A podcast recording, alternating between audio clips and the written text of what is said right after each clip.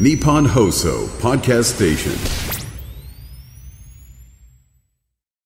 ン週刊和田,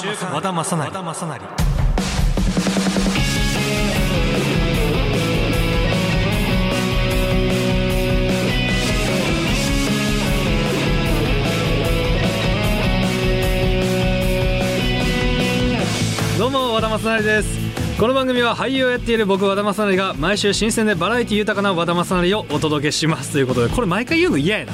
すっげえ嫌やな。自分で考えられへんからこのままいきます。そしてこの「週刊和田正成」は雑誌の週刊誌のように毎回和田正成のことがわかる番組でまたオンラインくじラッフルと連動したオリジナルのポッドキャスト番組となっております。番組内で番組グッズを景品としたオンラインくじの情報を随時発表していきますのでお楽しみにということで。まあこれ言っていいんか分からへんけどあの第1回と第2回今一緒に撮ってるじゃないですか。何も別に心境の変化はない。何も進んでもないし 時間はただ1時間ぐらい過ぎたぐらい。まあでもねいろいろまだねちょっと手探りというかラジオやる時ってこう結構やっぱ最初とか手探り状態が多いですか。まあそうっすよね。やっぱなんだろう。聞いてくれてる皆さんと一緒にこう作っていくっていう印象だからまあ今日はね一応2本撮りっていう予定で、まあ、3回目ぐらいから皆さんの声が入ってくるのかな。ぜひね本当にメールとかそれこそね X とかでポストしてもらったりとか本当にそれでどんどんどんどんこう自分の俺でも知らない和田正成が生まれていくんじゃないかな。知らんけどじゃねえんだよ。なんで知らんけど耳打ちされてんだ俺。これ言ってんねんじゃねえんだよ。そ れえこれ放送が11月のもう中旬ぐらいになるのかな？2回目になると。年末だな。年末。年末って特別にこれやりますみたいなのってあります？何やるだろう俺年末。あ掃除。みんな何まあ掃除もするしでも掃除ってあれなんだよね。年末にした方がいいんだよね。なんか年始にしない方がいいらしいですよ。なんか俺それ言われた。なんかあれなのかな？全部その年のやつはその年に終わらすみたいなことなのかな？だから絶対年末にするようにしてるけど、でも今年の年始とか年、まあ去年の年末言ったら、ありがたいことに舞台の本番、それこそ仮面ライダーの舞台をやってて、30まで本番で2日から本番だったから、すっごいバタバタしてた。え、年末年始何見ます？ガキの使い、確かに俺絶対ガキの使い見てたし、俺でも、それこそ物心ついた時というか、ちっちゃい頃とか格闘技見ててずっと。本当にすごい熱量だったの。それこそ東京ドームとかでやったりとか、すごい盛り上がりだったんだよ。プライドって言われるものとか。俺本当あの時代の格闘技好きで、今も大好きだけど、あの時の熱量がすごく高い。ザ・マッチってわかる？ごめん、俺の大趣味な話するけど、もう今、もうボクシングに転向してしまったんだけど、那須川天心っていうね、那須川天心選手が、キックボクシングの神道って言われた、神の子と書いて神道って言われてたんだけど、その、ライズって言われる中の那須川天心選手ってもうエースだったの。で、そこに K1 って言われる、そのまたキックボクシングの別の団体の K1 のタケル選手っていう、タケル選手わかるでしょ、きっと。その、絶対に交わることがない、タケル選手対那須川天心選手も、K1 の最強とライズの最強、キックボクシング界の最強の二人がいたんだけど、その二人が対戦するって何年も前から言われてたの。で、それが一回決まりそうだったんだけどなくなってとか、もう、あ、もうやんないんだなっていう、いろんな条件合わなくてやんないんだなって言われたのが、去年かな、やるって決まったの。もうね、格闘技好きな人は、うわ、ごめん、めっちゃ喋るオープニングで。いい？いい？あの、本当にこれが、とんでもないことなの。で、それで、どっちが勝つかって言われてたんだけど、6-4でタケル選手だって割と言われてたの。で、那須川天心選手がそれで、見たらわかりますよってずっと言ってたの。で、1ラウンド目始まって、那須川天心選手がダウントンのタケル選手から、もうね、これ衝撃なの。衝撃。もう、割とそのファイトスタイル的にも、こう、タケル選手ってこうガンガンガンガン行くタイプで、那須川天心選手はどっちかというと技術のタイプだったんだけど、もうね、本当に技術ってこんなに、まあ別に差があるわけじゃないんだけど、こうなるんだっていう衝撃が去年あったの。で、その那須川天心選手とかは言ったら大晦日とかに結構出るの。で、それで俺生で見に行ったりもするぐらい格闘技が、だから年末って言ったらそれになんの俺。っていう話をしたくてそれになった。はい。ごめんごめん。俺言われたんだよ。あの、オープニングでいっぱい話さずにコーナー広げましょうねって言われたのにめちゃくちゃオープニングで大喋りしてるわ。はい。ということで、いきます。はい。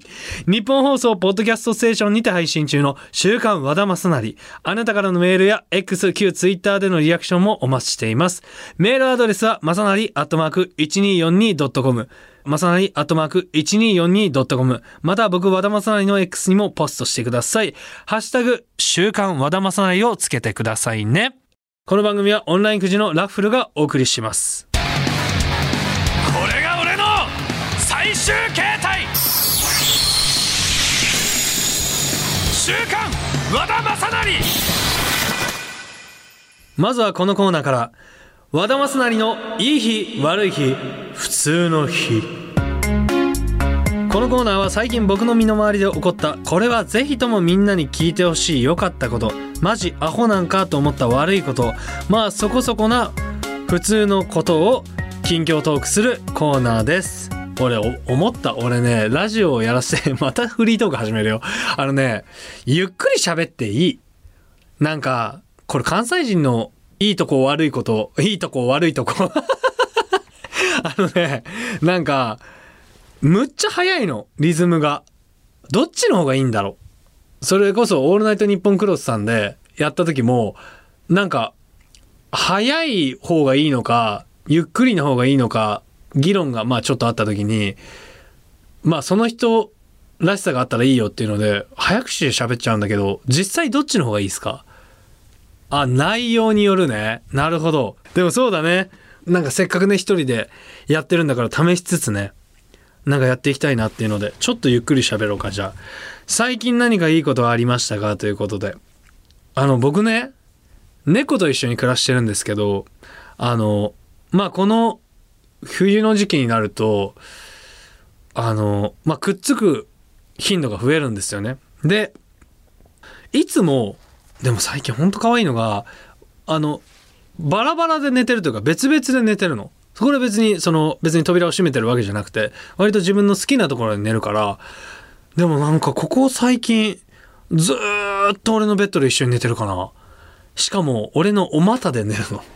可愛くてさ、いや、可愛いんだけど、い や、やべえ、下ネタみたいになっちゃう。俺のお股あったかくなるのよ。お、なんか、寝てる間にさ、あの、なんだろう、だったのよ。お股でずっと寝てたんだけど、最近さ、俺がこう、俺、割とこう自分の腕をさ、こう、頭の下にね、こう手を入れて、こう三角の状態で寝るのが好きなんだけど、この間にスポって寝んの。それがめちゃくちゃ可愛いんだよね。なんかだから、ここで寝るから、起きた時、んー猫の毛まみれ。顔、あれ、かゆいんだよね。あれ、猫と一緒に暮らしてる人はあるあるなんだけど、顔についてる猫の毛ってめちゃくちゃかゆいの。でもそれが幸せなんだよな。それが最近のいいことかもしれない。あとなんだろうな。猫と一緒に暮らしてて。まあでも、最近で言ったらそれかな。はい。で、マジアホなんか、まあ悪いこと。なんか、意外と共通して、まあ、あやっぱこれみんなちょっとイラッとしてんだなと思うのが、エレベーターあるじゃない。エレベーターって、先に入った人がなんで後に出るん？っていう問題ないなんかこれめちゃくちゃあるんだけど、まあ例えばじゃあ、駐車場が、まあ機械式だったとしようよ。で、例えばじゃあエレベーター、えー、先乗ってます。エレベーター次の人が乗ってきました。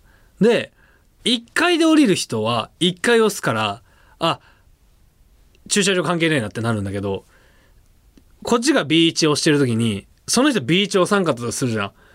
やってるわってなんの？これ。これ、うわ、やってるわってなるんよ。これ意外と、朝の5分ってめちゃくちゃ大事じゃん。道の混み具合変わるし、とか、あんのよ。なんかそういう時に、まあ別にこれ、あの駐車場あるないの話じゃなくても、なんだろう、じゃあショッピングモールとかで、急ぎで買わないといけないものというか、並ぶ時って、どうする？エレベーターに乗ったのが後だとするじゃない。もうそこ、目的はそこ、全員、それ乗った人は。ってなった時に、自分後乗りだけど、先に並べちゃうじゃない？その列に。の時どうする？どうする？こういう時。え、言ってることわかる？俺こういう時、あの、譲るタイプなの。譲るというか、先に乗ってらっしゃいましたもんねタイプなの。だからなんか、どうする？どうする？みんなこれ聞いてる人も教えてほしいかも。言っちゃう？まあでも別にこれって、なんだろうね。どっちも間違いじゃないし、なんかでもね、ちょっと気まずくない？ちょっと気まずい時間俺めっちゃ嫌なの。気まずいでしょ？そうなの気まずいんよ。そうなの。だから、その、なんかさ、なんだろう、気まずくなる瞬間選手権やりたい。今。なんか、これ気まずいよねっていうタイミングとか教えてほしい、みんなに。なうわ、なんだっけな。これもメモ、メモるべきだな、やっぱ。なんかこの瞬間ってちょっと気まずいよね、みたいな。なんだろうな。うーん。ああ、対面でね、こう、向こうから歩いてきて、ああ、どっちあっちみたいなね。ああ、確かに。何？初めて会う予定の人と先にエレベーターで会っちゃった時どういうこと？初めて会う予定お仕事の人とかってこと？ああなるほどね。だからそこで待ち合わせしようねって言ってんのに先にああここで会っちゃったみたいなね。ああなるほどね。確かにでも日常でもあるか。なんかうわーなんかいいこと悪いことをさあーなんかいろんなのやっぱメモろあー楽しくなってきた。なんかいいね。でもこういう感じでさいろんなね派生していってさどんどんどんどん増えてってなんか俺そのまあ最近いいことでわこれこれ話広がりそうだから置いといた方がいいのか分かんないけどもう話しちゃうね。えスキンケアって結構こだわりありますか？ある？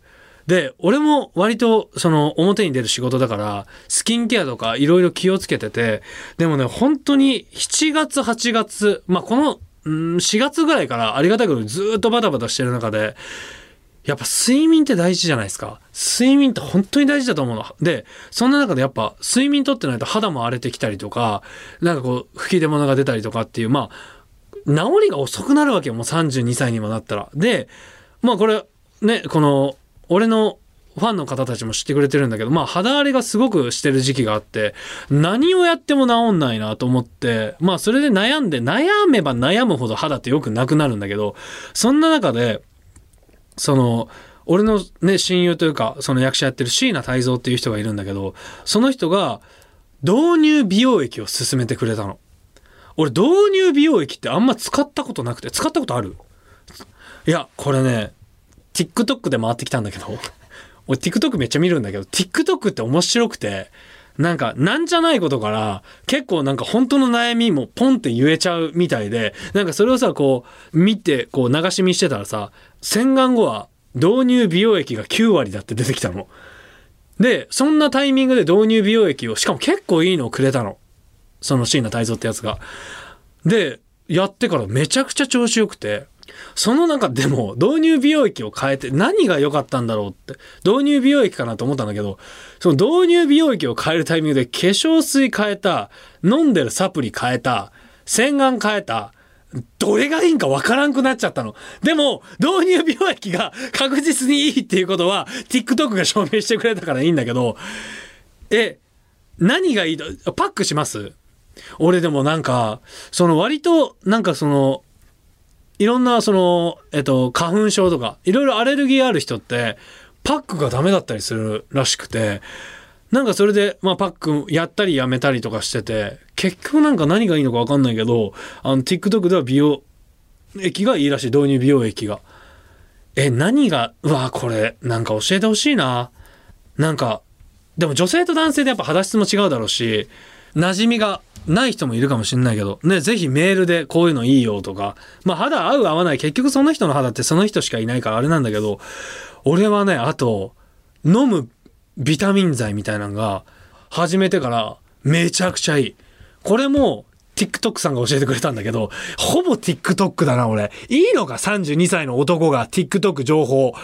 でも、本当にね、こう、1ヶ月ぐらい続けないと意味がないっていうんだけど、でもビタミンなんかさ、なんか別に悪いものでもないしさ、なんかそれ飲んでからめちゃくちゃいいかも。でも結局5個ぐらい新しく始めてるから、どれがいいとかわかんないんだけど、なんかそういうのもなんかメールで教えてほしいな、こういうの私合いましたよ、みたいな。はい。てなわけでこのコーナーではあなたからの近況メールも待ってます。以上、今週の和田でした。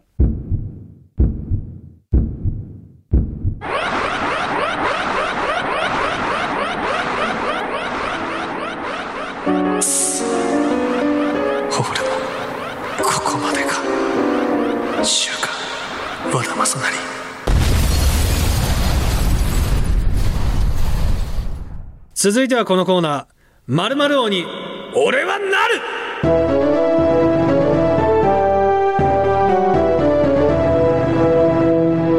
このコーナーは神羅万象未知なるものを極めるための道のりを記録するドキュメンタリーコーナーです。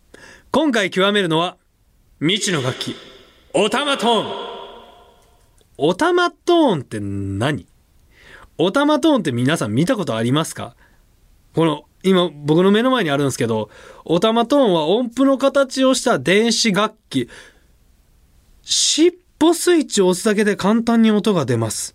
へえ。なんかこれでちょっと曲を弾いてみようっていう触ったこともないのに結構無理難題押し付けられてるんですけどこれがオタマトーンだ。へえなんかモフモフしてる？なんかここのお玉がモフモフしてる？え何？これをさ何？まずスイッチ入れんの？スイッチどこで入れんのこれ？オンしますね。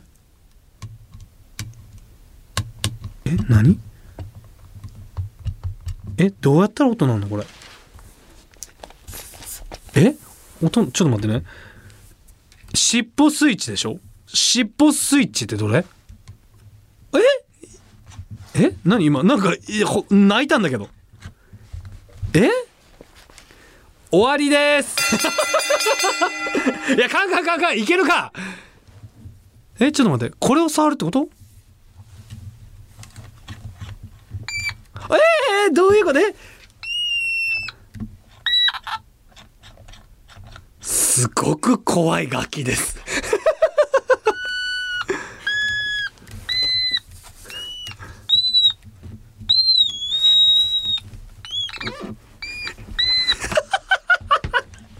なあこれ。えこれさ何上手にどうやってやんの？あちょっと口広げるってこと？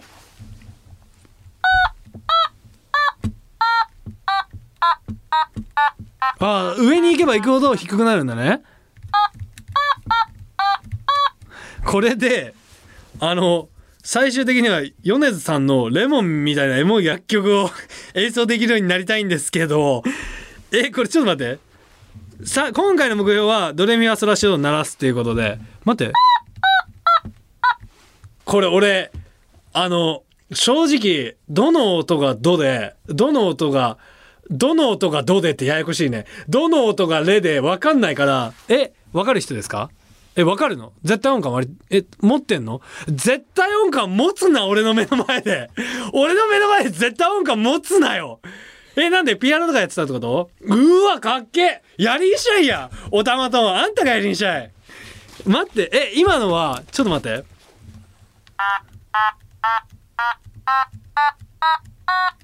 どの音違う？最後の。頭から違う？これはどう？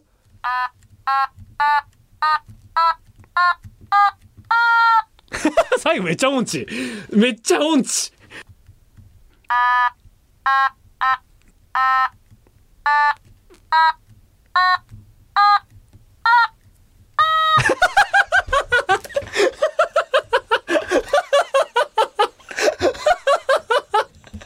もうこのコーナー一生お玉丼でいいかもしれない。なんで最後お前音痴な？なんでさなんで最後だけ音痴になる？何？何？どう？いなくない？これどう？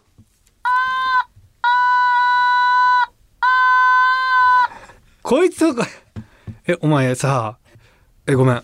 今痛かった？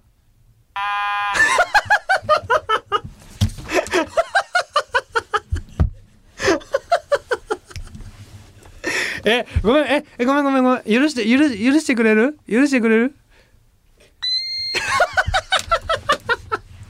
これ俺端子の俺だけやなこれ。細い細いみーが出たいや分からんけど。ちょっと待ってこれこんなレモンなんか引けんって。レモンレモン。あ高い高いって。なるほどね。高いのにも変わるんだ。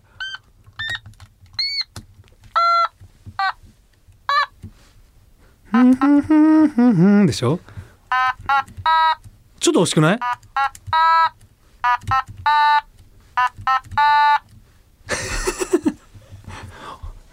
このコーナー楽しい？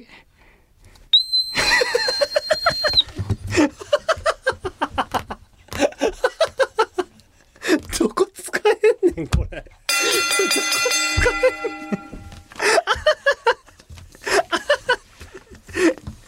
これ大丈夫？これ楽しいの俺だけじゃない？大丈夫かな？はい、ということで、これからこいつと共に音楽界に革命を起こします。以上、おたまトーンに俺はなるでした！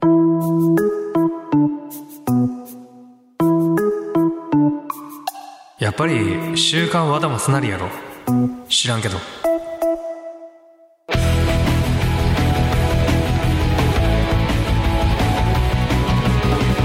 さあということでエンディングのお時間となりました。このなんだろうな切り替わる時なんでさ「はいということで」とか言っちゃうんだろうね。これさなんか俺昔あのーお昼のね情報番組をやらせていただいてる時にそのロケとか行くんだけど始まる時に絶対「はいということで」って言うの。何「はいということ」でも絶対言うじゃんみんなも。まあいいのか。なんかこれがなんかなんだろう。ロスになるんじゃねえかなとか一時考えてた時期もあるんだけどそんな細けいことは気にするな。ユッティみたいな話だ ユッティさん素晴らしいですよ。あのすごく僕のあの会ったことないですけどあのすごく人生に彩りを与え 薄いな。コメントがすごく。いやでもおたまトーンすごいな。なんかすごい。こいつ俺は相方にすることに決めたんであの次週からも一応置いといてください。いやーなんかでも1周目より割とすげえなんかなんだろう。構えずにやれてるってことは慣れてきたのがあのなんかなんだろうな。適当になってきたんだよ多分。でも多分適当ぐらいが多分すごいちょうどよくて多分俺自身。すごい真面目に生きちゃうタイプだからなんか今すごいおたまトーン俺の目の前でおたまトーンサワサワやめてもらっていい？いい高さ出してくれんだよ。しかもこれハイとかローが選べんだよ。う怖っ！え今日の俺どう？黙れ！さて「週刊和田正成」はオンラインくじラッフルと連動したオリジナルのポッドキャスト番組でもあります。番組内で番組グッズを景品としたオンラインくじの情報を随時発表していきますのでお楽しみに。この番組ではあなたからのリアクションをお待ちしています。メールはまさなりアットマーク 1242.com まさなりアットマーク 1242.com また僕和田正成の X にもポストしてください。ハッシュタグ週刊和田正成をつけてくださいね。次回の配信もぜひ聞いてください。ここまでのお相手は和田正成でした。バイバイ。あ待って。あと3分だけ。おまけコーナーにお付き合いください。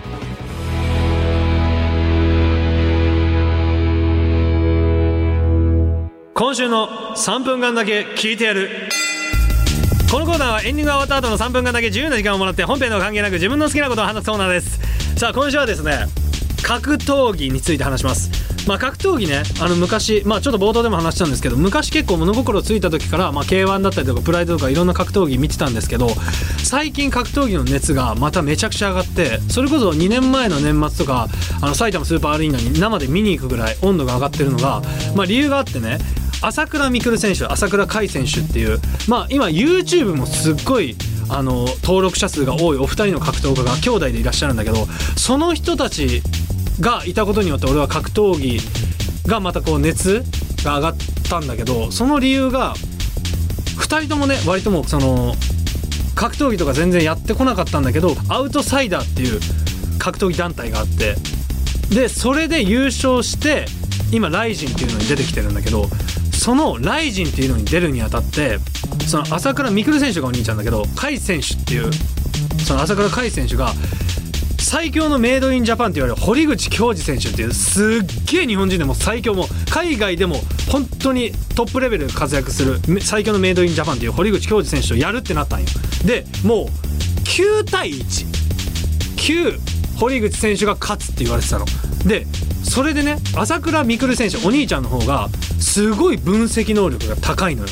で堀口選手とやるにあたって朝倉海選手弟に堀口選手とやるときはこれだけ狙えって言った技があるんだけど堀口選手ってすっごいスピードが速いのね。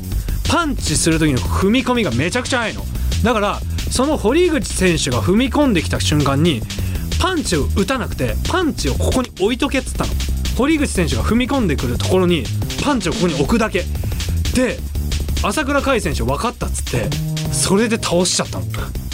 本当に絶対に勝てないって言われてたんだよ。でもそれを朝倉未来選手と甲斐選手がビデオを見ながら堀口選手はこの踏みで実際そのあチッチになってる。堀口選手が踏み込み早くて絶対にパンチ当てられないって思ってたんだってその踏み込みでそれを朝倉海選手がやっちゃったっていうのをなんかそのなドキュメンタリーみたいなんで後日見た時にもともと YouTube とかそのライジンでお二人のこと見てて好きだったんだけどそのドキュメンタリー見た時にドハマりしちゃってそっから僕は格闘技のこの熱がどんどんどんどんこうまた上がってきたなっていう綺麗に収まったな。まだ3分あるな。で、それのおかげで、俺の今趣味が格闘技観戦もあるんだけど、実際に自分もキックボクシング始めて、人生に彩りが、すごく生まれました。俺の人生を彩ってくれてありがとう今週はここまでまた来週